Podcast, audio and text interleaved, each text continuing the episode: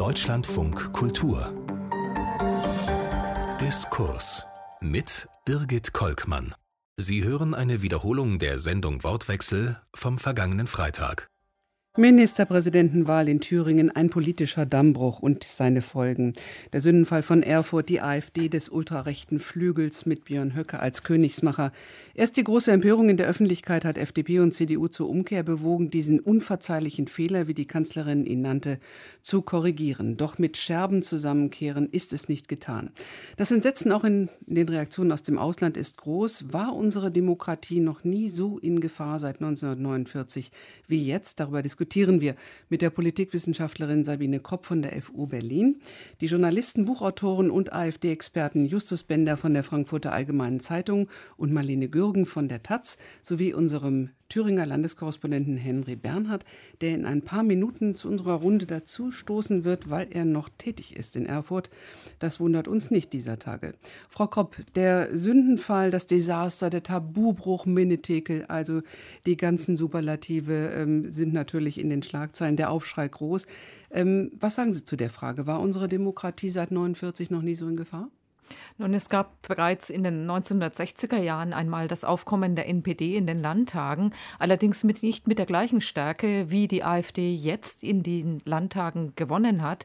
Und es ist natürlich auch ein Novum, dass sich der Kandidat der kleinsten Fraktion, also der FDP namens Kemmerich, mit den Stimmen der AfD in das Amt des Ministerpräsidenten wählen lässt. Und wir dürfen ja nicht vergessen, es ist nicht irgendein Landesverband, sondern es ist ein besonders extremer, der von dem Flügel namens Bernd Höcke ja angeführt wird. Also insofern ist das doch etwas, eine neue Qualität, die wir hier beobachten können. Justus Bender, kann der Skandal eigentlich noch größer werden als das, als das Ja-Wort vor Kemmerich im Landtag, wenn es nämlich herauskommt, dass es Absprachen gab? Ja, äh, ganz genau. Also äh, es ist äh, ja das eine, sozusagen aus Versehen gewählt zu werden von der AfD. Es kann ja niemand etwas dafür, wenn man von anderen gewählt wird. Aber was ja jetzt immer deutlicher wird, ist, dass das als Gerücht zumindest oder auch fast schon als Gewissheit im Landtag waberte, dass die AfD sich genauso verhalten wird. Es war ja auch so, dass die Parteiführung in Berlin schon eingeschritten sind vor dem Tag der Wahl, weil sie eben wussten, was da droht. Ähm, und insofern wird der Skandal dann ähm, eher dadurch größer, dass dort nicht einfach nur eine Wahl angenommen wurde, sondern dass mit dem Feuer gespielt wurde oder sogar in Teilen ähm, der CDU-Fraktion ähm, sogar absichtlich äh, das so äh, gedacht war, dass man einen ähm, den FDP-Kandidaten wählt, damit Ramelow verhindert und äh, das Ganze nur klappt, weil man weiß, die AfD wird mitspielen. Marlene Gürgen, auch Sie sind ja intensiv mit Recherchen über Rechtspopulisten befasst. Äh, die Reaktionen der AfD-Politiker waren ja geradezu triumphierend, immer mit so einem ähm, freudigen Lächeln. Jetzt kommt niemand mehr an uns vorbei. Wir sind in der bürgerlichen Mitte angekommen. Sind Sie das? Ja, also ich glaube, das ist tatsächlich ein ganz wichtiger Meilenstein, was da am Mittwoch passiert ist und ein ähm, Erfolg aus Sicht der AfD. Ähm, die AfD will an die Macht, da muss man sich, glaube ich, nichts vormachen. Und ähm, um das zu schaffen, haben sie ja auch eine politische Strategie und die ist auf Langfristigkeit ausgelegt, ähm, weil sie natürlich auch wissen, dass das nichts ist, was sich von heute auf morgen bereit bewerkstelligen lässt. Und ähm, zu dieser politischen Strategie ähm, gehört eben, also die AfD hat sich ja seit ihrer Gründung immer weiter nach rechts entwickelt, immer weiter radikalisiert. Und gleichzeitig arbeitet sie ja aber daran, ähm, diese Radikalis Radikalisierung zu ähm, verschleiern und salonfähig zu machen und eben diese rechtsradikalen Inhalte, das rechtsradikale Personal salonfähig zu machen. Und dazu gehört natürlich auch, dass sie eben gerne ein politischer Bündnispartner sein wollen für andere Parteien.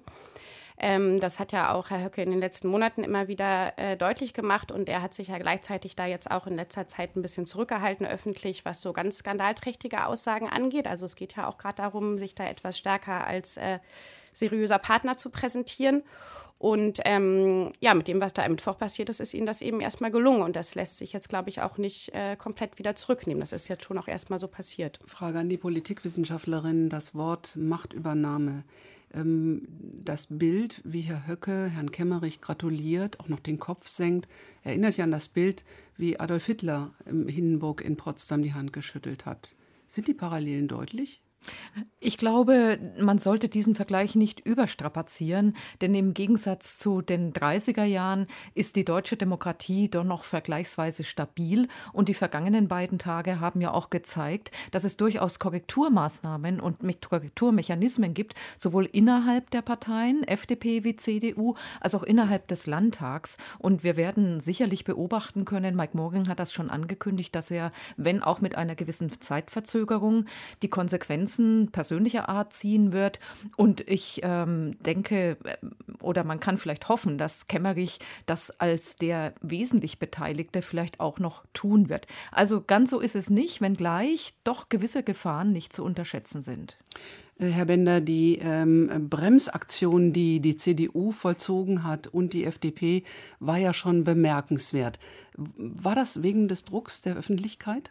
Ja, ich glaube, das war wirklich der entscheidende Faktor. Und ähm, ich finde, es gibt auch so eine, eine Sprachlosigkeit gerade zwischen ähm, den Landesverbänden und den Bundesverbänden, weil es ja nicht nur so ist, dass ähm, da äh, ein Führungspersonal dann aus Berliner Sicht über Nacht irre geworden ist und irgendetwas Verrücktes getan hätte, sondern es zieht sich ja bis weit hinein in die Basis, ähm, gerade der CDU in Thüringen, dass man dort ähm, zum Beispiel als Mike Moring gar nicht so gut erklären kann, sodass die Leute es verstehen, wo denn jetzt eigentlich was denn jetzt eigentlich so schlimm ist an dem Höcke, was denn so schlimm an der AfD ist. Da sagen viele, naja, das ist doch irgendwie ähnlich, was die fordern. Ähm, ähm, wo, wo, ist der denn Nazi? Der, der hat doch gar keine äh, Springerstiefel an und so weiter.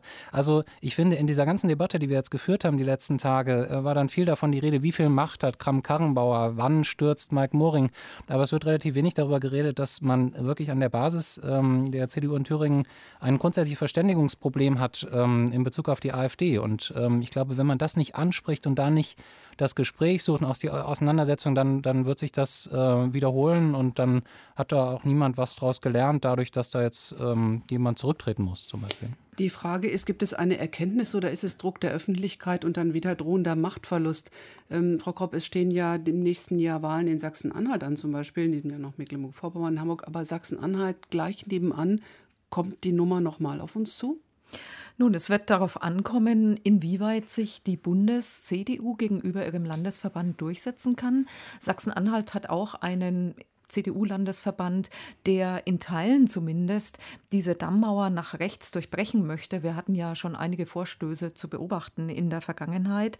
Also da wird es sehr darauf ankommen, ob man die Autorität wiederherstellen kann. Wobei man berücksichtigen muss, dass die Sprachlosigkeit, die Herr Bender beschrieben hat, natürlich auch damit zusammenhängt, dass die Landesverbände heutzutage in sehr unterschiedliche Farbkombinationen von Koalitionen eingebunden sind, die ähm, Asymmetrien im Föderalismus sind nicht beseitigt worden, eben auch gerade nicht im Osten, also die wirtschaftlichen Asymmetrien beispielsweise. Und sie müssen sich natürlich anders aufstellen, wenn sie sich gegenüber den Wählern legitimieren wollen in Wahlen. Also von daher ist das nicht nur eine Sprachlosigkeit, glaube ich, sie ist es auch, aber es bezieht eben auch, oder man muss auch einbeziehen, dass die Landesverbände heute unter einem wesentlich größeren Druck stehen und diverser geworden sind. Da werden, Frau Gürgen, wahrscheinlich viele Wähler sagen, was habt ihr eigentlich gegen die AfD, wenn sich da ein Landessprecher der AfD in Thüringen hinstellt, jetzt im ganzen Zusammenhang äh, mit der Wahl von Kemmerich und sagt, ja, wir wollen Sachpolitik machen. Was ist denn dagegen einzuwenden? Da kann man noch nichts gegen einwenden, gegen die Aussage, oder? Genau, also das ist natürlich auch eine ähm, Strategie, die eben zum Teil auch äh, aufgeht äh, sich da eben als ähm, seriöser Partner für Politik zu präsentieren, der angeblich äh, nur an ähm, ja, einer sachlichen Auseinandersetzung interessiert sei. Ich glaube, es ist nicht schwer, ähm, wenn man sich anschaut, ähm, was die AfD ähm, sagt und tut, ähm, zu erkennen, dass das so nicht stimmt. Also die AfD hat ein klares politisches Programm. das ist in großen Teilen äh, völkisch. das ist, es zielt auf einen autoritären Staat. Das äh, zielt auf die Unterhöhlung demokratischer Errungenschaften ähm, Minderheitenrechte und so weiter. Ähm, aber sie sind eben durchaus auch geschickt. Also das sind natürlich auch schlaue Leute da, die eben politische Strategien haben und auch wissen, was da zieht und sich da eben auch oft sehr gut anpassen können auf unterschiedliche Erfordernisse. Also verschiedene Klaviaturen eben bedienen ähm, mal äh, eher was ähm, Skandalträchtiges äh, raushauen, ähm, mal eben eher auf dieser seriösen realpolitischen Ebene. Ähm, ja, das ist eben schon auch geschickt, was die da machen. Justus Bender, geschickt, politische Strategie. Sie sprechen äh, mit vielen, auch Spitzenpolitikern der AfD, haben lange Interviews gemacht. Ähm, Sie kennen äh, die ganz gut. Wenn Sie jetzt mal zurückspiegeln, die andere Seite die der äh, Politiker, sind die oft überfordert, mit denen umzugehen? Ja, äh, absolut. Und aus irgendeinem Grund macht man es der AfD ja auch ähm, sehr leicht. Ich, ich würde immer zustimmen, dass man nicht meinen sollte, dass AfD-Politiker in irgendeiner Weise minder begabt seien oder unintelligent. Äh, und es ist natürlich auch eine gewisse taktische Raffinesse da auf Seiten der AfD. Aber ganz so genial müssen sie ja dann eigentlich auch nicht sein. Die, also die Genialität in Erfurt jetzt bestand ja letztlich nur darin, mal den eigenen Kandidaten nicht zu wählen und dafür den anderen zu wählen. Das ist ja etwas, eine Möglichkeit, auf die auch andere schon gekommen waren. Und, und es ist sozusagen ähm, äh, gar nicht so schwierig, das auch umzusetzen. Ähm, und da zucke ich ähm, oft zusammen und überlege mir, ob wir nicht wenn wir denen allzu viel dann Genialität unterstellen, ähm, ob, ob das dann nicht eine, eine Schieflage ergibt. Und ähm, gleichzeitig müssen wir uns irgendwie auch überlegen, als Gesellschaft, wie wir mit solchen Vorgängen umgehen, wenn man es mal so ganz rein in der reinen Lehre, wie eine Demokratie funktionieren sollte, betrachten wollte, dann ist es ja letztlich eine Peinlichkeit für die AfD, wenn sie einen Kandidaten einer Partei wie der FDP wählen, ähm, die ja nun überhaupt nicht ihrem Bild entspricht und äh, die im Wahlkampf äh, sehr, sehr kritisch gegenüber der AfD war. Wenn die AfD einer solchen Partei ihre Stimme gibt, dann ist es doch eigentlich, wärst du eigentlich nochmal zu fragen, ähm, was macht ihr denn da? Es ist mhm. ja, das ist ja absurd oder ähm, in irgendeiner Weise peinlich für euch. Aber so, so sind wir nicht strukturiert. Ähm, wir sagen dann, wie konnte Moring das tun, wie konnte Kemmerich das tun? Und, und alle ähm, zucken zusammen. Ne? Ja, absolut. Ja. Marlene und, Gürgen. Und, und, und ich finde die, also ich die Kritik an Moring und Kemmerich vollkommen berechtigt. Äh, ich denke mir nur, äh, irgendwas ist da schief in unserer Gesellschaft. Mhm. Wobei Sie da ja wirklich äh, recht haben. Das ist, also es wäre sicherlich falsch, ähm, da so eine Art von teuflischer Raffinesse zu unterstellen mhm. und sie sozusagen größer zu machen, als sie sind, sondern sie profitieren natürlich auch von Fehlern, die andere machen. Und das äh, zeigt ja Thüringen auch ganz deutlich. Also was Herr Kemmerich da getan hat, ähm, das ist natürlich, also ohne äh, ihn hätte das jetzt auch nicht funktioniert, ohne dass er diese Wahl angenommen hätte. Und ähm, mich hat auch ähm, da besonders irritiert, er hat ja sowas gesagt über die, ähm, darüber, was die beste Politik Thüringens ist, äh, wird im Parlament entschieden und zwar nur im Parlament oder es wird nur dort ausgehandelt und eben nicht äh, auf der Straße oder irgendwo sonst. Und ich finde, das ist zum Beispiel ein ganz fatales Verständnis von äh, Politik und auch von der eigenen Rolle. Und ähm, das ist natürlich auch was, wovon die AfD vielleicht im Großen und Ganzen eben profitiert, weil ähm, da muss man sich dann natürlich auch über Politikverdrossenheit nicht wundern. Mhm. Inzwischen ist unser Thüringer Landeskorrespondent Henry Bernhard auch mit an Bord hier in dieser Runde. Herr Bernhard, ähm, wie steht es gerade in Erfurt? Die AfD weiterhin oben auf mit viel Freude und Triumph und die CDU langsam aber sicher im Jammertal? Ja, die CDU ist nicht nur im Jammertal, die ist im Selbstzerstörungsmodus eigentlich gerade. Ähm, die AfD jubelt natürlich immer noch, klar, denn sie haben es geschafft, das ganze Parlament, die ganze Demokratie vorzuführen. Äh, Thomas Kemmerich ist auf dem geordneten Rückzug. Er war heute bei der Parlament Parlamentspräsidentin und hat äh, mit ihr besprochen, wie es einen möglichst geordneten Übergang zu einem neuen Ministerpräsident geben kann. Das wird jetzt noch zwei, drei Wochen dauern, bis das Verfahren gefunden ist. Äh, da gibt es auch Fristen, die einzuhalten sind im Landtag. Also es läuft alles darauf hinaus, dass es entweder Neuwahlen geben wird oder dass auf die eine oder andere Weise aus dem bestehenden Landtag jetzt ein neuer Ministerpräsident gewählt werden wird, der dann vermutlich Bodo Ramelow sein wird mit seiner rot-rot-grünen Minderheitskoalition. Die Frage ist irgendwie, warum dauert das jetzt alles so lange? Das ging ja so schnell, als die Wahl im dritten Wahlgang von Kemmerich durch war. Schon nahm er die Wahl an. Er war übermannt, hat sein Parteichef gesagt. Ähm, das klingt alles ein bisschen naiv und jetzt wird da gerudert und es dauert Wochen, bis er sich vielleicht mal zu einem Rücktritt entschließen kann. Warum das? Naja, er hat sich heute geeinigt mit der Landtagspräsidentin, die ja selbst eine Linke ist und deren Verfassungsjuristen, dass es besser wäre, wenn er formal ordentlich im Amt bleibt. Denn das Problem ist, er ist die Regierung. Es gibt keinen anderen Minister, es gibt keinen Stellvertreter. Er ist ein wichtiges Verfassungsorgan, die Regierung Thüringens. Und da hält man es für besser, wenn es, dieses Verfassungsorgan weiter existiert. Das wird allerdings kritisiert, jetzt gerade von den Linken wiederum, die sagen, er könnte ja auch zurücktreten und äh, geschäftsführend weitermachen. Da ist noch so ein bisschen so ein Streit. Aber es wurde heute auch mit der Landtagspräsidentin entschieden, dass es besser wäre, im Amt zu bleiben. Und dass es ansonsten länger dauert, das ist das Problem, dass natürlich in, in Gesetzen und Regularien des Landtages Fristen festgelegt sind. Zum Beispiel, es geht jetzt um den Ältestenrat, der dann äh, entscheiden soll, was das beste Verfahren ist für einen Übergang. Da sind alle Parteien drin vertreten, die im Landtag sitzen. Und da gibt es eine Frist, die können sich frühestens am 18. Februar, und äh, diese Frist wird jetzt auch eingehalten, da können sie sich treffen und dann wird der Weg freigemacht und dann kann in der letzten Februarwoche dann vermutlich der Landtag zusammentreten und dann auf die eine oder andere Weise entweder sich auflösen oder einen neuen Ministerpräsidenten noch nicht wählen, aber den Weg dahin freimachen.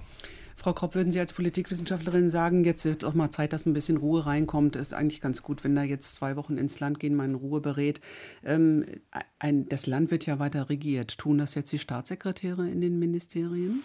Ja, zuerst die Staatssekretäre, aber auch wenn Kemmerich zurücktreten würde, müsste er geschäftsführend im Amt bleiben. Und jede geschäftsführende Regierung kann zwar grundsätzlich alles tun, aber es gebietet natürlich der Anstand und das ist auch ähm, einhellige Meinung der Verfassungsrechtler, dass man zum Beispiel keine neuen Investitionen oder Entscheidungen Entscheidungen trifft. Also mit dieser Übergangsphase wird man leben müssen, ähm, auch wenn man die Vertrauensfrage nun von Seiten Kemmerichs stellen wird. Das dauert dann, ähm, also innerhalb von drei Wochen kann dann eben ein neuer Ministerpräsident gewählt werden. Ich denke auch, wenn man sich die unklare Gemengelage ansieht und tatsächlich Ramelow noch einmal gewählt werden sollte auf der Grundlage der nun bestehenden Mehrheitsverhältnisse, dann bedarf es ja einer Absprache zwischen den Fraktionen. Also man kann sich ein ähnliches Desaster nicht noch einmal leisten. Deswegen wird man auch erst einmal Gespräche informeller Art führen müssen im Ältestenrat, aber eben auch darüber hinaus. Es wird, ähm, Justus Bender? Hm? Es wird übrigens in der, in der nächsten Woche eine ganz skurrile Situation geben. Dann wird Herr Kemmerich nämlich die Möglichkeit haben, im Bundesrat äh, aufzutreten, äh, denn dann ist Bundesratssitzung. Und er hat dann als ähm, äh, Vertreter einer Fünf-Mann-Fraktion und als äh, amtierender Ministerpräsident von Thüringen die Möglichkeit, sämtliche Thüringen zur Verfügung stehenden Stimmen im Bundesrat abzugeben, wie er das möchte. Er hat keine Koalition, auf die er Rücksicht nehmen muss und er kann da machen, was er will. Jetzt, jetzt steht da nichts wirklich Wichtiges an im Bundesrat, aber es ist zumindest nochmal äh, dann eine skurrile Situation, die das verdeutlicht, wie, wie verrückt das ist, was da passiert mhm. ist. Ja, und es gibt da ja kann ich gleich nochmal mhm. reingrätschen aus mhm. Erfurt. Die Frage ja. ist vorhin auch debattiert worden im Landtag mit der Landtagspräsidentin.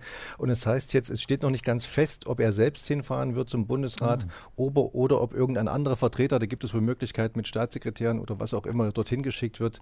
Also äh, Thomas Kemmerich wird das vermutlich keinesfalls ausnutzen, um dort irgendwelche ähm, Dinge zu produzieren. da wird auch sein Parteichef, glaube ich, jetzt vor sein. Ne? Und er müsste ja. die Staatssekretäre zum Minister ernennen, soweit ich weiß ich habe ein bisschen telefoniert vorhin, ja. äh, dann, dann gäbe es äh, dann irgendeinen Minister plötzlich. Mhm. Ähm, ich glaube ja, nicht, dass es noch das, einen Minister in dieser Regierung nach einem gibt. Ja, also, Nein, es, es, gibt die, die Rechtsmeinung, dass, ähm, dass, dass die Regierung ein Kollegialorgan sein müsse, denn es steht in der Verfassung, die Regierung bestehe aus dem Ministerpräsidenten und den Ministern.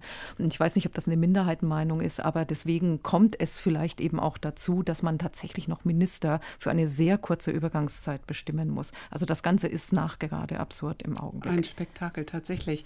Justus Bender, ähm, man kann sich natürlich auch vorstellen, wenn es dann im Landtag wieder zu einer Abstimmung kommt, zu einer Wahl des Ministerpräsidenten und Bodo Ramelow dann in der jetzigen Konstellation des Landtags sich noch einmal zur Wahl stellt, dass dann die AfD auch für ihn stimmt. Was passiert denn dann? Das wäre natürlich dann äh, der größte Witz. Ähm, ich glaube es eigentlich nicht, weil die AfD-Leute alle sehr stark sagen, dass ihre Hauptmotivation, das Ganze zu machen, doch war, Herrn Ramelow zu verhindern. Und ich glaube, es gibt dann auch an der AfD-Basis bei aller Verachtung ja für sämtliche Parteien, für sämtliche anderen Parteien, doch dann ähm, tatsächlich die tiefsetzende Überzeugung, dass man diesen Mann irgendwie verhindern will. Und ich glaube, das würde dann die AfD wirklich was kosten an ihrer Basis, wenn sie das Spiel so weit treibt, ähm, dass sie äh, ihre Stimmen Herrn Ramelow gibt, nur um irgendjemanden zu ärgern. Das, das gäbe dann wiederum richtig Ärger von der eigenen Basis.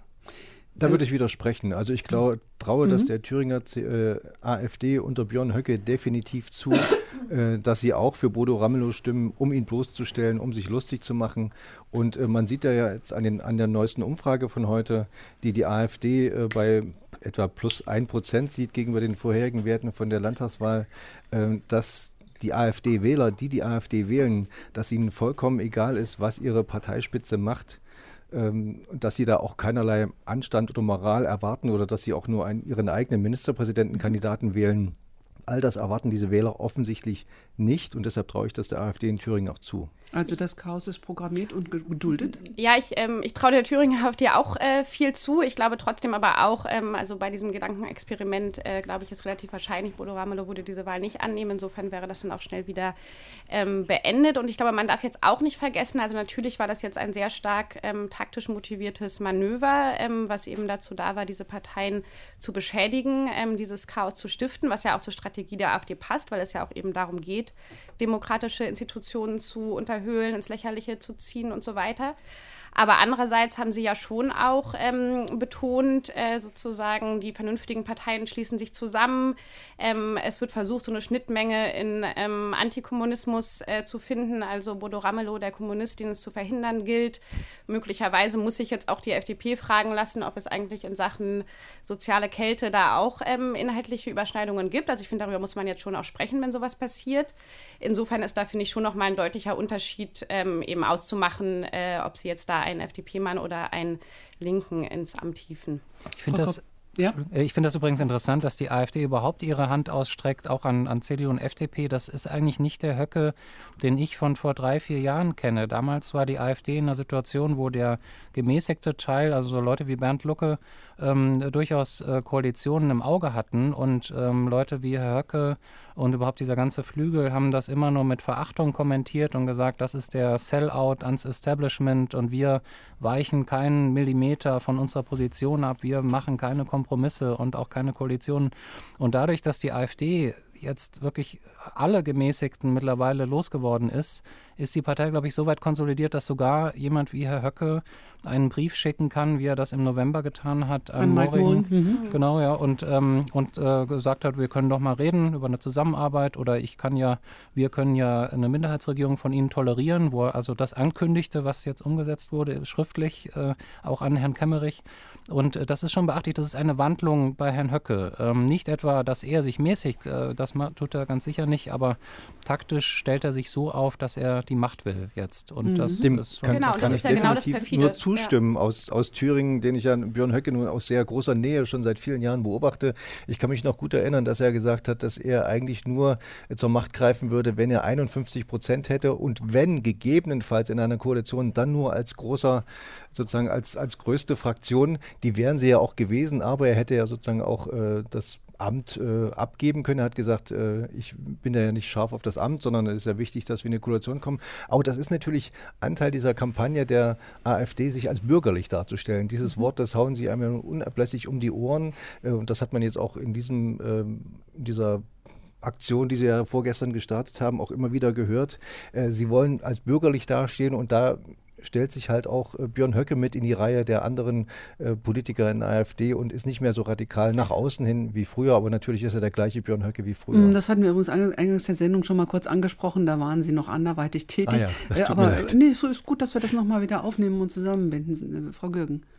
Ja, ich wollte nur noch mal sagen, also ich glaube, das ist eben wirklich genau Teil dieser Strategie und eben genau das Perfide. Also einerseits ähm, ist die Partei extrem noch mal nach rechts äh, verschoben worden und andererseits versucht man eben jetzt, sie wieder bürgerlich erscheinen zu lassen und da einzubinden. Und ich glaube, da muss man eben einfach sehen, der AfD geht es um eine grundsätzliche Verschiebung der politischen Koordinaten in der Bundesrepublik. Und ähm, wie gesagt, es ist ein langfristig angelegtes politisches Projekt und da geht es auch nicht unbedingt immer nur um kurzfristige Wahlerfolge. Also gerade sehen ja auch Umfragen so aus, dass jetzt die AfD in Thüringen vielleicht gar nicht so massiv davon profitiert.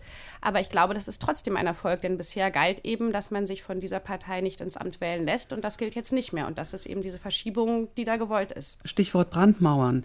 Ist Mike Moring, der den Brief von Höcke bekommen hat, wollen wir mal über neue Formen der Zusammenarbeit nachdenken und so weiter, äh, ist der jetzt verbrannt? Ja, ich denke schon. Er ist verbrannt und eigentlich müsste er gleich zurücktreten und nicht erst im Mai. Denn er hat ähm, den Schlingerkurs der letzten Wochen und Monate wesentlich mit betrieben, wenngleich man hinzufügen muss, dass die Bundes-CDU daran auch ihren Anteil trägt, denn sie hat ähm, die CDU in Thüringen durch Unvereinbarkeitsbeschlüsse gleichsam eingemauert in ihrer Strategiefähigkeit. Gehen wir nochmal zurück zur Zeit nach der Wahl Ende mhm. Oktober. Da hat Mike Moring im Prinzip angeboten, ja. mit der Linken vielleicht ja. eine Projektregierung zu starten. Und da hat ihnen die Bundeszentrale zurückgepfiffen. Robert Habeck von den Grünen hat gestern Abend im ZDF gesagt, da sind die mal falsch abgebogen. Ja, ähm, er konnte im Grunde genommen eigentlich nichts richtig machen, denn wie es gehen soll, zwei Unvereinbarkeitsbeschlüsse und eine äh, Minderheit in der Mitte, also selbst dieser vier sogenannten bürgerlichen Parteien dann ähm, in dem Sprachgebrauch zu bleiben, ähm, das geht einfach, das geht schon arithmetisch nicht. Und die, die ähm, Zusammenarbeit mit, mit Ramelow ist ihm im Grunde genommen ja untersagt worden. Und natürlich ist auch jetzt das, was passiert ist, für die Bundes-CDU untragbar. Also er hat es zwar auf der einen Seite mit zu verantworten, was jetzt geschehen ist, aber auf der anderen Seite muss natürlich auch die Bundes-CDU sich fragen lassen, wie sie in diese strategisch wichtigen Landtagswahlen hineinstolpern konnte, ohne vom Ende her zu denken. Und dass solche Wahlergebnisse zustande kommen könnten, war ja von vornherein absehbar. Also für mich ist das ein gewisser Mangel an Strategielosigkeit, mit mhm. dem man in diese Wahlen hineingestolpert ist. Nochmal Frage in die Runde. Also Brandmauern Unvereinbarkeitsbeschlüsse nach links und nach rechts, legen sich damit die Volksparteien nicht selber lahm. Und vor allen Dingen, indem sie gleichsetzen, Linkspartei und AfD.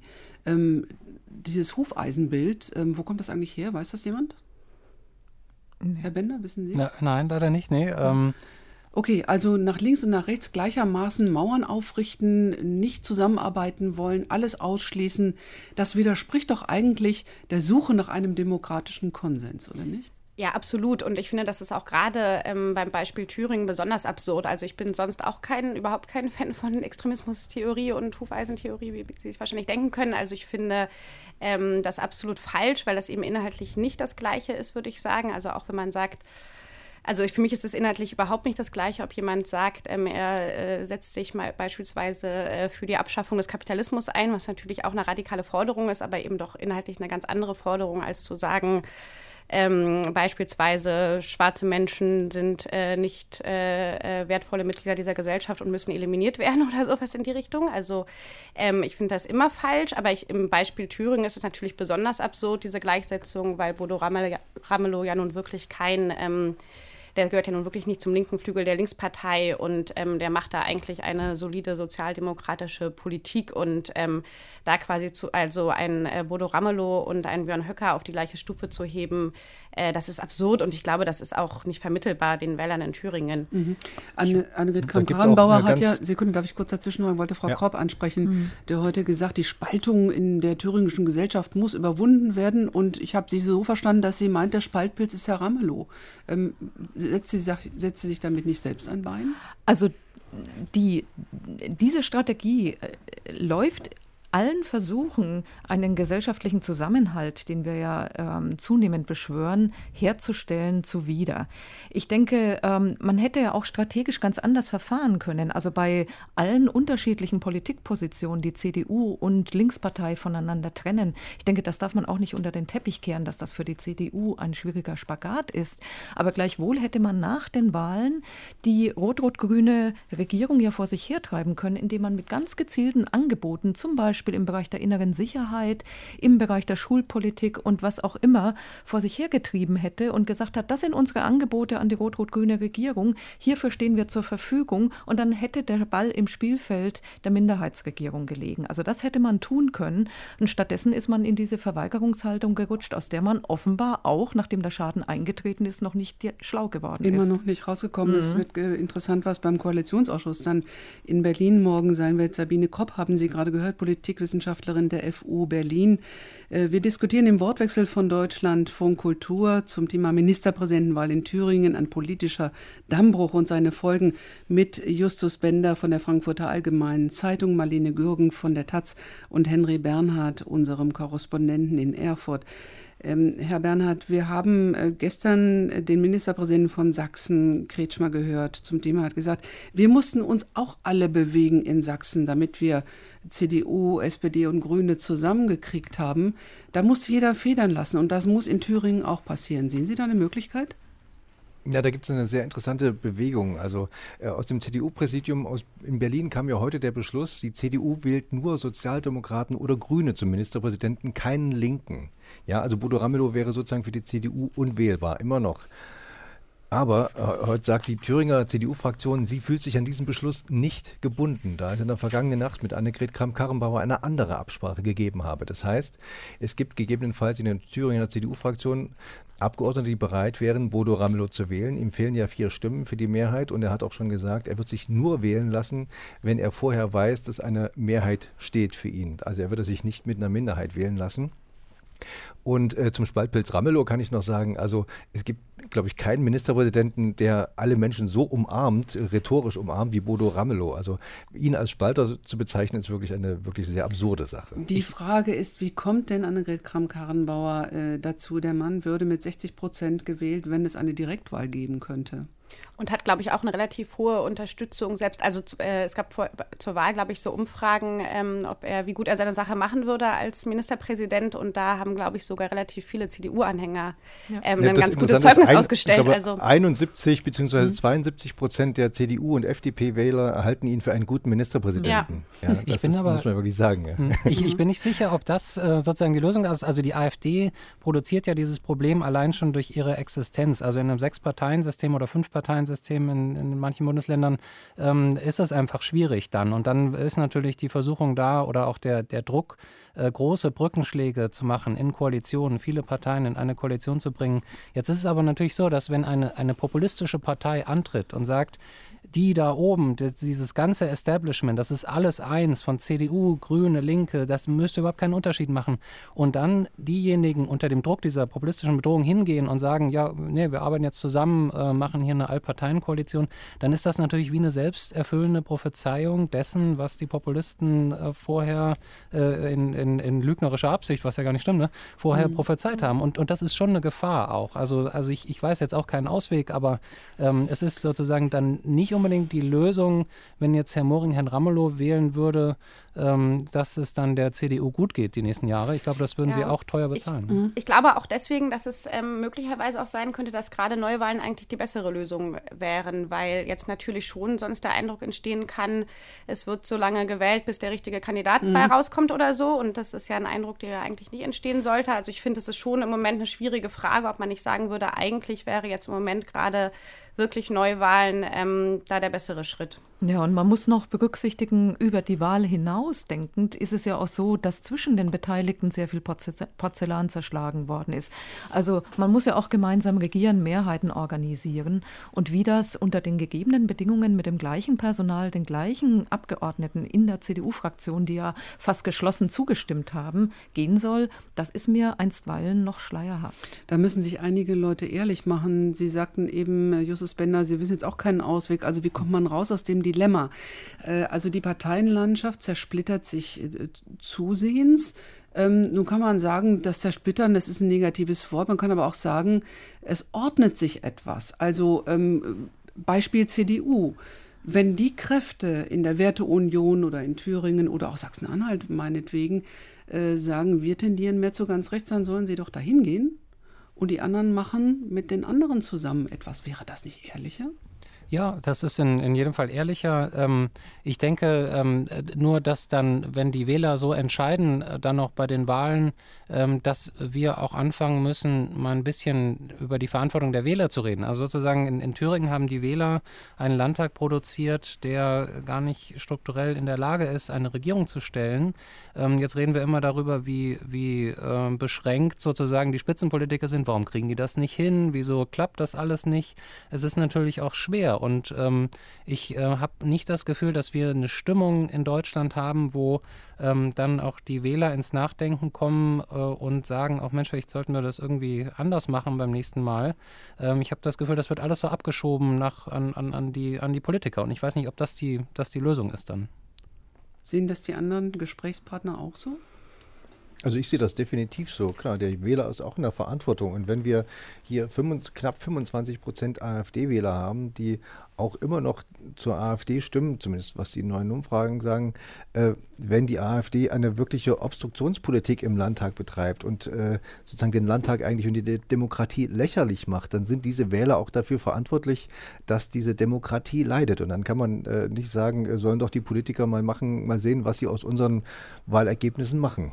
Ja, also was die AfD-Wähler angeht, ähm, stimmt das natürlich auf jeden Fall, ähm, sich das auch so. Also die muss man sowieso für ähm, das, was sie wählen, auch ähm, natürlich verantwortlich verantwortlich nehmen oder dann nicht ähm, aus der Pflicht entlassen. Ähm, andere Wähler, jetzt wenn ich Sie da richtig verstanden hatte, Herr Bender, da fände ich es jetzt schon etwas schwieriger. Ähm, also ich glaube, es ist natürlich schon schwer von dem einzelnen Wähler zu verlangen, dass er sozusagen bei seiner Wahlentscheidungen auch sämtlichen Implikationen mitdenken muss oder sozusagen sich da auf alle ähm, ja, taktischen Konsequenzen, die das haben könnte, ähm, da vorbereiten muss. Also ich glaube, da würde ich dann schon wiederum eigentlich auch sagen, doch, das muss dann auch eine Aufgabe der Politik sein, eben mit dem Wahlergebnis umzugehen. Und ähm, das ist schwierig im Moment, aber gleichzeitig sehe ich auch, da könnte, da liegt schon auch eine Chance drin. Also wenn ein bisschen was in Bewegung gerät, ist das nicht nur schlecht. Ähm, es ist jetzt auch nicht so, dass ähm, wir vor der AfD ähm, in Deutschland eine, eine, Situation hatten, wo ähm, äh, wir eine ganz besonders hohe Wahlbeteiligung hätten und sozusagen alles ganz reibungslos funktionierte und ähm, äh, Politikverdrossenheit äh, nicht vorhanden war und so. Also da gibt es ja auch ein bisschen Bedarf für Erneuerung vielleicht. Mhm. Aber ich, ich mhm. finde, es erfüllt sozusagen nicht den Sinn unseres politischen politischen Systems, wenn wir eine immer weitergehende Zersplitterung haben. Denn das, das System, dieses ganze, diese ganze Parteiendemokratie ist ja darauf angelegt, man, man geht in eine Partei rein, dann macht man mal auf dem Parteitag einen Vorschlag, dann wird er aber sofort abgeändert. Dann machen andere einen anderen Vorschlag, gibt es einen Kompromiss, dann geht das in, in Wahlkampf, dann gibt es eine Koalition mit einer anderen Partei, muss man wieder einen Kompromiss machen. Alles ist darauf angelegt, äh, Positionen zu integrieren, Positionen konsensfähig zu machen, Kompromisse zu schmieden. Und diese Zersplitterung ähm, ist eigentlich das Gegenteil. Das ist, das ist dann, ich wähle eine Kleinpartei, auch wenn die keine Chance hat, äh, ist mir egal und äh, sollen mhm. doch die anderen gucken. Also mhm. ich ich meine das gar nicht moralisch, dass man eine, die eine Partei nicht wählen soll oder die andere nicht. Ich beobachte nur, dass das nicht mehr funktioniert wie früher, wo äh, die CDU und die SPD einfach ganz, ganz weite Teile der Gesellschaft abgedeckt haben und die alle abgeholt mhm. haben und dann eben Konsens hergestellt haben. Das hat ich natürlich denke, nicht nur mit der mhm. AfD zu tun. Ne? Die Schwäche ja. der SPD ist natürlich ja, genau, ja, absolut. Aber ich glaube, es gibt auch noch einen Unterschied. Wir haben ja in der Vergangenheit auch öfter mal in Ostdeutschland die DVU oder andere rechtsextreme Parteien in den Parlamenten vorgefunden. Ich denke etwa an Sachsen-Anhalt. Nachdem diese Fraktionen, Parteien einige Skandale produziert haben, sind die Zustimmungswerte wieder zurückgegangen.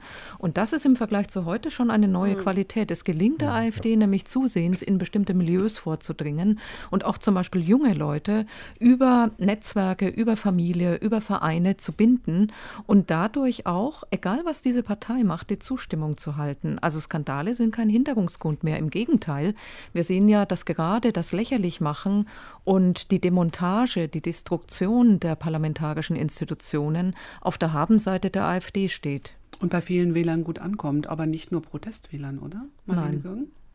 Nein, ich glaube, äh, von Protestwählern kann man da schon hm. lange nicht mehr sprechen. Oder eigentlich, ähm, ja, hat das, glaube ich, auch noch nie so ganz gestimmt. Also natürlich sind auch ähm, viele AfD-Wähler sozusagen mündige Wähler, die sich da Gedanken machen und aus ganz bestimmten Gründen die Partei wählen und nicht, obwohl sie ein äh, rassistisches äh, Programm hat oder trotz dessen, sondern auch genau deswegen. Da muss man sich auch nichts vormachen und das ist ja auch eigentlich nicht so überraschend, weil ähm, wir wissen ja auch aus, aus Umfragen und Studien, dass es auch vor der AfD immer einen gewissen Prozentsatz in Deutschland eben gab, ähm, der solchen Einstellungen auch zugeneigt ist. Das hatte eine Weile lang eben keine parlamentarische Entsprechung und jetzt hat es eine. Das an sich ist ja jetzt noch gar nicht so verwunderlich, ähm, auch wenn man natürlich äh, da noch mal viel äh, tiefer auf ähm, die Ursachen einsteigen könnte.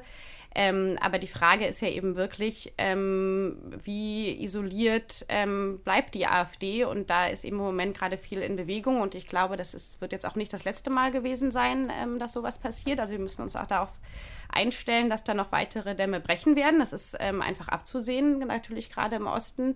Und ähm, daran arbeitet die AfD ja auch eben genau diese ähm, Scharnierfunktion einzunehmen, Brücken in unterschiedliche politische Lager zu ähm, schlagen. Und ähm, das ist jetzt ja erstmal dann doch auch relativ stark äh, zurückgewiesen worden. Aber das ist natürlich auch eine graduelle Verschiebung, die da angestrebt wird. Jedes Mal ein bisschen mehr mhm. äh, soll das bröckeln.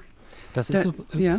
das ist übrigens auch ein ganz fatales Signal, dass also da jetzt Moring und Kemmerich ähm, so ein bisschen den, die Nähe zugelassen haben, denn es war innerhalb der AfD im innerparteilichen, in der innerparteilichen Debatte immer das Argument der Gemäßigten mhm. zu sagen, wir müssen uns mäßigen, sonst haben wir keine Chance, dass irgendjemand mit uns irgendwas macht und wir wollen doch gestalten. Was äh, kommt jetzt? Äh, Herr Höcke ist ja so ziemlich der radikalste AfD-Politiker, den man sich vorstellen kann. Dem gelingt das jetzt, diese Nähe herzustellen. Ausgerechnet ihm. Ja, ja und ich kann mir nicht vorstellen, dass es dass gemäßigte AfD-Politiker da noch irgendein Argument haben. Ja. Ich möchte jetzt Und da sehen wir, da sehen wir auch die absolute Verantwortungslosigkeit hier in Thüringen, sowohl von der FDP wie auch von der CDU. Denn beide, Thomas Kemmerich wie auch ähm, Mike Moring, haben keinerlei äh, Anzeichen erkennen lassen, dass sie irgendeinen Fehler gemacht hätten. Ja? Also Mike mhm. Moring sagte danach, wir haben äh, einen bürgerlichen Kandidaten gewählt und äh, wer den auch noch mitwählt, da können wir nichts dafür. Also sich wirklich hinzustellen danach, wie Pontius Pilatus mhm. seine Hände in Unschuld zu waschen, ist es wirklich vollkommen Würden absurd. Sie sagen, und das, das ist mit der extremsten ja. AfD in Würden Sie sagen, das ist viel schlimmer, dass da äh, unsere Demokratie in Frage gestellt wird durch solch verantwortungsloses äh, Verhalten ähm, äh, im Vergleich zu dem, was die AfD nämlich will, einen Systemwechsel? Naja, also ich äh, denke schon, wenn man repräsentative Demokratie ernst nimmt mit ihren Institutionen, dann bedeutet das ja eine Übertragung von Vertrauen an die Amtsträger, die da Macht treuhänderisch ausüben. Und was hier passiert ist, ist im Grunde genommen ein enormer Bruch der darin besteht, dass man erst diese Wahl zugelassen hat, ein 5 Minister, ein 5 Ministerpräsident gewählt. Mhm. Und man muss auch sagen, morgen muss ich ja auch fragen, ähm, wie, welche Machtoption will er eigentlich, wenn er sich ähm, als Juniorpartner Kemmerich andient mit seiner CDU. Also und ich finde eben doch auch es ganz wichtig, der nicht erfolgte sofortige Rücktritt, der eigentlich nötig wäre, wenn man eine Situation so vor die Wand hat fahren lassen. Das wäre, glaube ich, vor 20, 30 Jahren undenkbar gewesen, dass diese Personen weiterhin im Amt bleiben.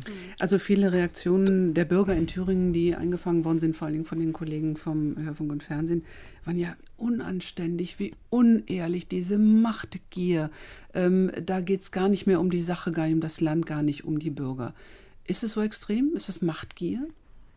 es ist definitiv bei Mike Moring so. Mike Moring hat einen einzigen ja. Wert in seinem Leben und das ist ein Streben nach persönlicher Macht. Andere Werte habe ich und haben auch viele, auch, auch seine Parteifreunde sagen das auch, andere Werte haben sie bei ihm nie erkennen können. Das ist vernichtend, was Sie Jenseits sagen. dieses Machtstrebens. Ja. Hm. ja, man kann das auch erklären. Also ich denke, viele Karrieren von Politikern ähm, in den vergangenen Jahren gehen eben über die Jugendorganisation in die ersten Ämter, in die ersten Mandate. Es gibt für diese Person keine andere Alternative im beruflichen Leben, was auch erklärt, dass dieser Mangel an Auffangnetzen dazu führt, dass man sich sklavisch, auch wenn man solche Fehler gemacht hat, an das Amt oder an das Mandat klemmt. Die Berufspolitiker, gibt es Alternativen dazu?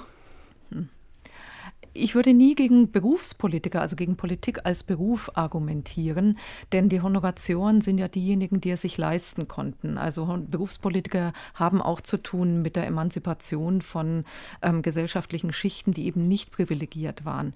Was allerdings zunimmt, ist die Tatsache, dass man sofort über das Studium in den Abgeordnetenjob hineinwächst, also gar keine Alternativen mehr hat oder keine Erlebens Lebenserfahrung außerhalb des politischen Berufs. Und ich glaube, das ist schon ein Mangel.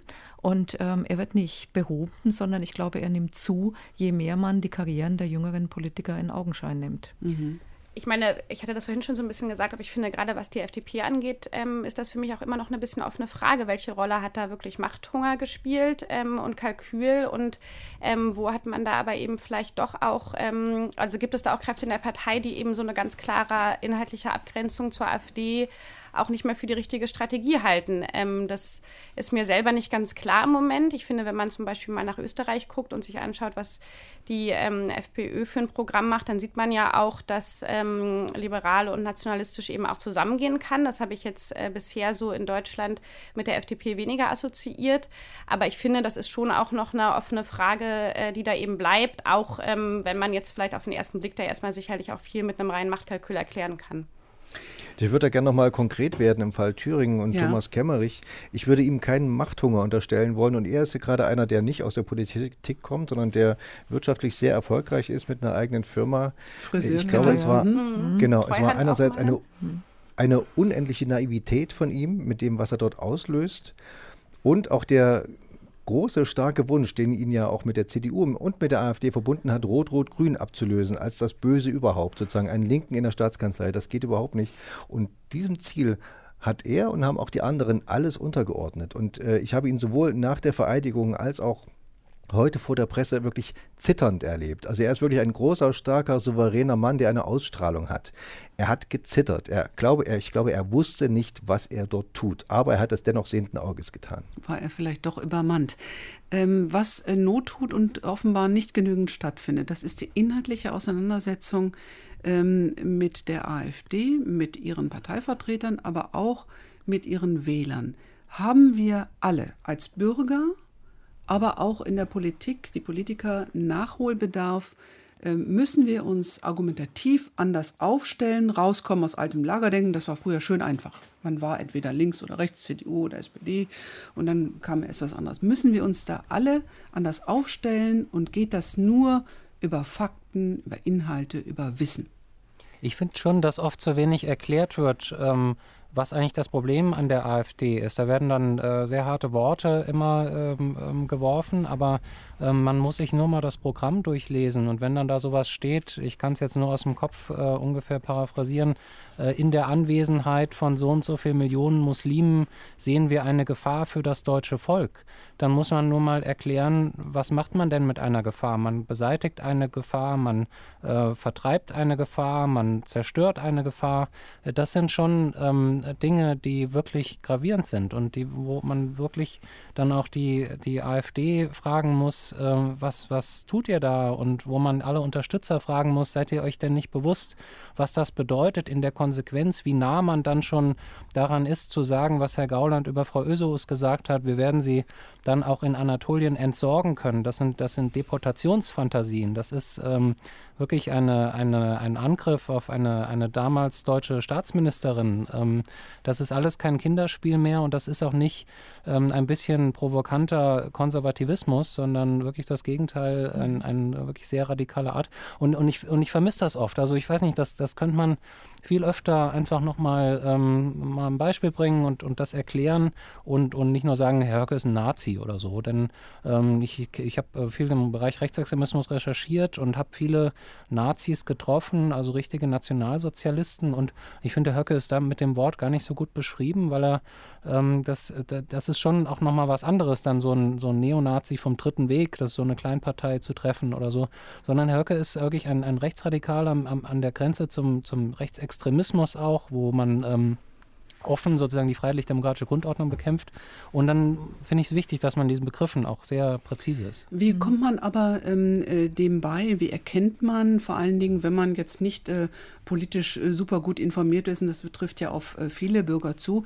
Alexander Gauland war zum Beispiel hier in diesem Programm, als es noch Deutschlandradio Berlin hieß, ähm, ein ähm, gefragter Autor für das politische Feuilleton, ein, ein, ein konservativer Intellektueller, früher Frankfurter Allgemeine Zeitung, dann äh, Märkische Allgemeine. Ähm, das ist doch sicher für viele Leute sehr schwierig nachzuvollziehen, wo wird es problematisch? Wo, wo, wo wird auch der demokratische Boden verlassen? Ähm, können das nur Leute, die studiert haben, Frau Kopp? Das glaube ich nicht. Ähm, um nochmal darauf zurückzukommen, ich glaube, es hilft einfach nicht weiter, die Provokationen der AfD mit Moralpositionen allein zu beantworten. Mhm. Denn wir wissen auch, dass emotionalisiert und wir wissen auch aus der Forschung, dass je aufgeregter, je emotionaler die Debatte wird, desto stärker wird die Bindung an die AfD. Also je wütender die Menschen sind, desto stärker neigen sie dem ähm, Rechtspopulismus oder Rechtsextremismus zu. Ich denke, es gibt schon einige Ansatzpunkte, auch sachpolitischer Art, auch in Ostdeutschland, wenn man sich überlegt, dass zum Beispiel der Rückzug, des, der Rückzug des Staates aus der Fläche, Aufgabe von Bürgerämtern, das Alleingelassen fühlen, der Wegzug der Menschen, dass das genau die Regionen sind, in denen die AfD die größten Erfolge erzielt. Also wir müssen hier, glaube ich, schon wieder umsteuern und den Menschen klar machen, dass ähm, die Regierungen auf Bundes- und Landesebene sich dort auch kümmern, um diesen Schock, diesen doppelten Schock einmal nach 1990, aber eben auch dann nochmal bei der Finanzkrise und die Existenzsorgen ein Stück weit zu nehmen abstimmen. Das ist kein Rezept, aber das wäre zumindest mal ein Ansatzpunkt, um zu verdeutlichen, dass man hier das Feld nicht der AfD überlässt. Mhm. Henry Bernhard, der, in Ihrem Nachbarland äh, hat Herr Kretschmer das mit viel Reden, er ist rausgegangen zu den Menschen, er hat sich vieles angehört, unterschiedlichste Lager. Und das ist letztlich ja doch sein Erfolg gewesen. Ne? Genau, das ist so gewesen. Er hat, äh, man hat es ihm nicht zugetraut anfangs, dass er die Wahl gewinnen würde. Es war ja auch knapp am Ende, aber ähm, also ein Kollege von mir schrieb mal irgendwie, das grenzt sozusagen an Stalking, was er mit seinen Bürgern macht, weil er wahrscheinlich jeden Sachsen getroffen hat in diesem Wahlkampf. Und ähnlich macht es ja auch Bodo Ramelow in Thüringen und er hat auch ja. enormen Erfolg damit. Bodo Ramelow kennt jedes Dorf in Thüringen und kennt auch zu jedem Dorf die Geschichte, weil er ein enormes Gedächtnis hat. Und das kommt an bei den Leuten und deshalb ist auch diese äh, diese große, äh, dieses große Vertrauen in ihn, dass er eine gute Arbeit macht. Nun waren die Leute nur nicht bereit, dann auch diese Parteien, für die er steht, dann äh, zu wählen. Aber dennoch, es kommt an und man sieht es auch in den neuen Umfragen, rauszugehen, mit den Leuten zu reden und auch in ihrer Sprache mit ihnen zu reden, ja, und nicht den Leuten äh, den Nazi entgegenzuschreien. Das bringt überhaupt nichts, dann äh, kapseln die sich nur ein und, äh, und verschließen sich und bleiben halt im, im rechten Spektrum oder bei der AfD mhm. oder wo auch immer, wo sie vielleicht gar nicht hingehören. Mhm. Also ich glaube, dass es ähm, genug politische Probleme gibt, die man auch auf realpolitischer Ebene angehen sollte und müsste. Ähm, nicht nur, aber natürlich auch im Osten. Ähm, das sehe ich genauso. Also da gibt es wirklich einiges ähm, zu tun. Ähm, und da fehlt es natürlich auch oft an ähm, sozusagen ja, äh, politischen Programmen, an äh, linken Programmen auch zum Teil. Ähm, was diesen Punkt mit äh, den Emotionen ähm, angeht, das sehe ich, glaube ich, ein bisschen anders. Also ich glaube schon, dass diese Empörung ähm, immer wieder auch wichtig sein kann, auch eine moralische Empörung. Die muss natürlich inhaltlich unterfüttert sein, also jetzt nicht nur eine hohle, äh, leere Geste sozusagen, die sich dann natürlich auch abnutzt. Aber ich glaube, es ist schon wichtig, dass eben genau immer wieder diese rote Linie gezogen wird. Und ich glaube auch nicht, dafür muss man äh, nicht Politikwissenschaft studiert haben oder so, sondern da reicht es eben auch völlig aus zu sagen, nein, ich möchte nicht, ähm, dass äh, mit meiner muslimischen Nachbarin so umgegangen wird oder so, ja. Und das geht auch natürlich auch, ähm, das ist oft auch schwer, weil das ist dann auch eine Aufgabe ähm, bei der Familienweihnachtsfeier oder ähm, im Betrieb äh, oder so, sich da eben immer wieder ähm, auch die Argumente zu schärfen und sich da zu positionieren. Aber ich glaube, anders geht es nicht, weil ähm, diese Fragen, was sind die roten Linien, was sind die Tabus, das wird ja nicht festgelegt einmal und dann gilt es für immer, sondern es ist ja ein permanenter Aushandlungsprozess, die ganze Zeit. Ähm, was sind die roten Linien einer Gesellschaft? Was ist das Unsagbare? Was das darf ist aber nicht überschritten werden? Das ist, das ist total anstrengend. Und die Frage ja. ist, wollen das äh, viele Bürger überhaupt noch äh, in Kauf nehmen oder sich doch lieber mit ihrem Handy beschäftigen? ja, ist doch wahr, oder? Ja, wobei ich da auch gar nicht ähm, so pessimistisch wäre. Also ich finde, im Moment haben wir ja auch eine polarisierte politische Situation in Deutschland, die ja auch vielleicht was für sich hat. Also ähm, es gibt ja auch viele Leute, die sich eben äh, gegen die AfD aussprechen, auch sehr klar aussprechen, sich vielleicht auch politisiert äh, haben dadurch, äh, dass es diese Partei gibt und da eben mittlerweile sehr klar Position beziehen. Dass jetzt zum Beispiel auch am Mittwoch ähm, es da in so vielen Städten Demonstrationen gab, ja sehr spontan, das fand ich eigentlich auch ein ziemlich ermutigendes Zeichen. Also und in den sozialen Netzwerken? auch deutliche Äußerungen? Ja, genau. Also das ist ja jetzt auch keine Selbstverständlichkeit, dass die Wahl eines äh, Ministerpräsidenten sozusagen so viel ähm, politischen Protest auf der Straße auch ähm, hervorhebt. Also ganz egal scheint den Leuten äh, die Politik da ja doch nicht zu sein. Nun wird es ja noch Definitiv. Mal und hier ja. gerade in, in Erfurt mhm. waren viele ältere Leute auch da. Das waren nicht nur die sozusagen die üblichen verdächtigen jungen Leute, sondern es waren viele ältere. In wenigen Stunden haben sich hunderte Menschen vor der Staatskanzlei versammelt, am, äh, vorher auch noch vor dem Landtag. Das war ein bürgerliches Publikum, was da stand. Mhm. Und die haben protestiert gegen diese Wahl. Und das ist für den Osten äh, schon was Besonderes, weil es hier schwierig ist, Leute auf die Straße zu kriegen für politische Ziele, außer bei der AfD. ähm, aber da offensichtlich war das so ein Tabubruch, dass es die Leute ja. äh, gereizt hat, rauszugehen und ihre Stimme zu erheben. Ähm, das wäre jetzt schon eine erste Stimme in der kurzen Schlussrunde, die wir jetzt machen. Also wäre der positive Effekt von Erfurt, vom Sündenfall von Erfurt, dass sich ähm, äh, die Öffentlichkeit mobilisiert und sagt, nee, also das wollen wir nicht. Wir möchten künftig was anderes. Frau Kropp? Ja, das könnte ein positiver Effekt sein. Und ein weiterer positiver Effekt bestand meines Erachtens, wir sprachen schon mal kurz darüber, darin, dass sehr schnell die Notbremse gezogen wurde. Also mhm. da hat man doch sehr schnell realisiert, dass das ein Vorgang war, der völlig unhaltbar war. Frau Gürgen, kurz? Ja, ich sehe das ähnlich. Also ich finde das eigentlich, ähm, also wie gesagt, ich glaube, das äh, lässt sich nicht mehr komplett zurücknehmen, was da passiert ist. Ähm, und ähm, äh, die Gefahr, die darin liegt, darf man auch nicht unterschätzen. Aber ich sehe da auch ein positives Moment äh, drin, eben ähm, durch diesen ähm, Protest und sozusagen auch diesen Aufschrei, den es da gab. Also noch wurde ja dann eben da auch wieder diese Linie gezogen. Ähm, und das äh, gibt, glaube ich, auch Hoffnung. Justus Bender, für Sie auch Hoffnung? Ja, ja, ich glaube, ein Effekt kann auch sein, dass es für die AfD im innerparteilichen Diskurs jetzt gar nicht so klar ist, was sie jetzt eigentlich davon haben. Also sie wollen äh, bürgerlich sein angeblich, sie wollen irgendwie mitgestalten und was sie jetzt verursacht haben, ist ein wochenlanges Chaos und eine Regierungskrise in Thüringen und das ist ja so ziemlich Schauen das wir, Gegenteil. weitergeht. das Gegenteil von dem, was sie, äh, was sie angeblich beabsichtigen. Okay. Ähm, und vielleicht gibt es da ja auch ein Umdenken bei denen. Danke, Justus Bender von der Frankfurter Allgemeinen Zeitung. Er diskutierte im Wortwechsel mit Marlene Gürgen von der Taz, der Politikwissenschaftlerin Sabine Kropp und dem Deutschlandfunk-Korrespondenten Henry Bernhard in Erfurt. Ich danke fürs Zuhören und wünsche einen schönen Abend.